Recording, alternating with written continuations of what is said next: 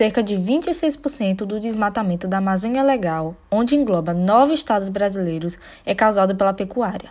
E segundo estudo do Instituto Nacional de Pesquisas Espaciais, entre 1990 e 2006, o rebanho existente na região subiu de 26 milhões para 73 milhões de cabeças, equivalente a 36% do total nacional.